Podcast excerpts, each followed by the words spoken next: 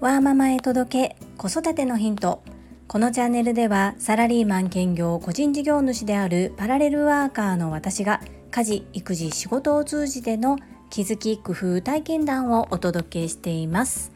さて皆様いかがお過ごしでしょうか？本日は7月7日七夕ですね。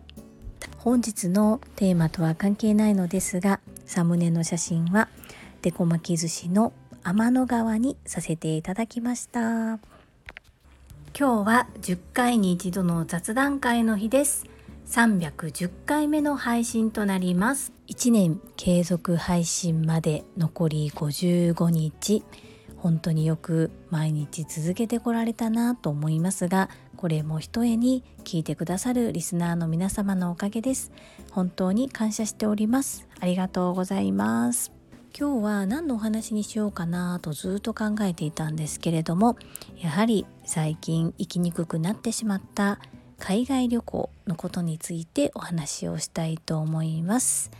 韓国ネタはもう私大好きで何とかお話ししておりますので今回は韓国以外の国でお話ししてみたいと思います。よろしければお付き合いくださいませ。本題に入る前にお知らせをさせてください。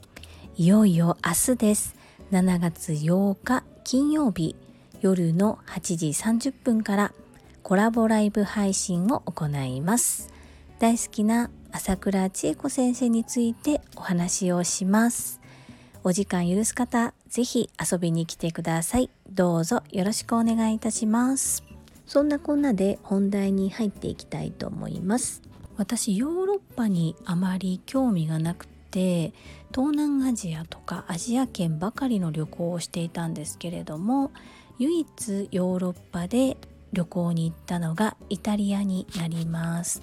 イタリアへはお友達と2人で2回行っておりまして1度目はもうゴッリゴリのツアーもう本当に絵に描いたようなこう旗を振っているツアーコンダクターの方が日本から引率でついていくような本当のパッケージツアーで2回目は飛行機のチケットはマイレージを使いました。そしてホテルも自分たちで探して予約をしてお友達と2人旅で行ってきました。楽しかったことやいろいろな経験をしたんですけれどもその中でこれはイタリアならではかなと思ったことを一つご紹介させてください。レストランに入ってサラダを注文するとドレッシングがついてこないそしてかかっていないんですね。ちょっと日本のレストランでは考えにくいと思います。私の行ったレストランが特殊なわけではなくてこれが一般的なイタリアのレストランでのサービスとなりますがさあ皆さんどうやって食べると思いますか？正解は即席で自分の好みに合ったドレッシングを作るです。どういうことかと言いますとイタリアのレストランでは各テーブルにお塩とオリーブオイルとバルサミコ酢というイタリアの黒酢ですね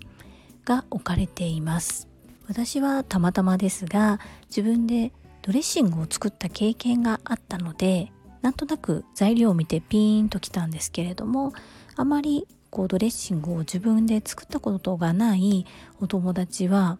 どうするどうするドレッシングがないよってこうすごくざわざわしていたんですが作ればいいんだよ。多分そういうことだよって言って適当にサラダの上にお塩をかけオリーブオイルを回しかけそしてさらにバルサミコ酢を回しかける。これが簡単で美味しいドレッシングとなります。本当にシンプルですし出来たてほやほやでそして自分の塩加減で食べれるという、まあ、最高のドレッシングなんですけれどもこれわからない方にとったらもう本当にどうしようってなりますよね。お料理を作ったり学ぶことと旅行に行くっていうことは全然違う2つの行為ですがそのイタリアのレストランでサラダを食べるというその環境で2つが結びついた面白いお話でした。はいいかがだったでしょうか？まあこの旅ネタが需要があるかどうかはわからないんですけれども私目線で現地に行って驚いたことや楽しかったことそしてこれは皆さんにも聞いていただきたいな知っておいていただきたいなということを今後も少しずつ配信できたらいいなと思っています。雑談会お付き合いくださりありがとうございますそれでは本日もいただいたコメントを読ませていただきます第309回自己啓発 TSL 無料体験セミナーに参コメント返信についたコメントですマインド TU さんからですジュリさん、こんにちは。今日も配信ありがとうございます。TSL 説明会に参加されたのですね。朝倉団長とのオンラインでの初面談おめでとうございます。祝私も団長とはリアルではなくオンラインで数回お会いしましたがオーラが半端ないですよね。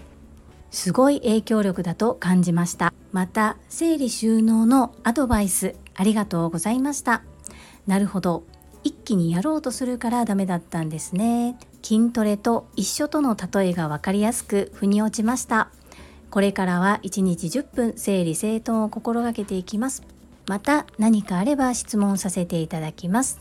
頼れる樹里さんがいるので安心です。ありがとうございます。マインド TU さんいつも素敵なコメントありがとうございます。はい。本当に団長は迫力満点でオーラが半端なかったです。本当にすごい方だなというふうにオンラインですが魅力さらに感じさせていただきました整理整頓やっぱり溜めすぎるとしんどくなってしまいますので溜まる前に少しずつするのが理想ですがまあ、くれぐれも無理のないように行っていただきたいと思います。ぜひまた何かあればご質問ください。よろしくお願いいたします。続きましてともちんさんからですジュリさんおはようございます TSL の体験セミナーでの名前。そうなんです。フルネームと言われてさらに初対面の方ばかりでともちんと書く勇気が持てませんでした。でもジュリさんのように個人的にメッセージを送るという方法がありますね。その時気づいてジュリさんに個人的にメッセージ送ればよかったです。またそんなに緊張されていたとは思わなかったので自分の欲求だけ満たしている自分に恥ずかしいです。ごめんなさいね。お隣に次男くんかな？見えていたので可愛かったです。もし樹里さんが TSL の熟成になれたら木を越えて集う機会もありますからそんな風に接点が持てたら嬉しいです。ともちんさんいつも素敵なコメントありがとうございます。変なお話なんですけれどもおそらくこう当てられるだろうなっていうのはなんとなく推測をしていましてでそれでドキドキしていたのもあります。そしてやはり人数が結構いらっしゃったのことと憧れで敬愛する朝倉団長が目の前にいらっしゃるっていうことで本当にとても緊張しました。あの全然ともちんさんが自分の欲求だけ満たしてるとかそんな風に思わないです。貴重なお時間で私に会いに来てくださったっていうことだけでそれが本当に奇跡だなと思います。本当にお時間いただきましてありがとうございました。そうなんです。隣に座っていたのは次男です。と1時間半となるとやっぱりこうちょこちょこ覗きに来たりします。で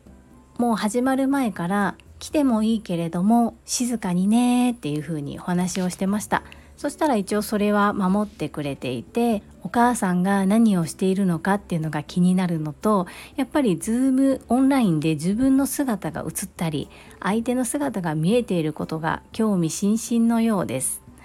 TSL 塾生のことに関しては近々私の口からもうねちょっと Voicy をお騒がせさせてしまっていますのでとしっかりと私の口からご報告させていただけたらなというふうに思っております。少しお待ちいただけると嬉しいです。どうぞよろしくお願いいたします。続きましてデニスバカさんからです。こうやって皆さんが交流できる場があるのがいいなと思います。これもジュリさんの人徳ですね。デニスバカさんいつも優しいメッセージありがとうございます。不思議ですよね。これも本当に朝倉先生がくださった大切なご縁そんな風に感謝の気持ちでいっぱいです。いつもコメントありがとうございます。本日も最後までお付き合いくださりありがとうございました。最後に一つお知らせをさせてください。タレントの美容研究家忍者みやゆうさんの公式 YouTube チャンネルにて私の主催するお料理教室チェリービーンズキッチンのオンラインレッスンの模様が公開されております。動画は約10分程度で事業紹介、自己紹介もご覧いただける内容となっております。概要欄にリンクを貼らせていただきますので、ぜひご覧くださいませ。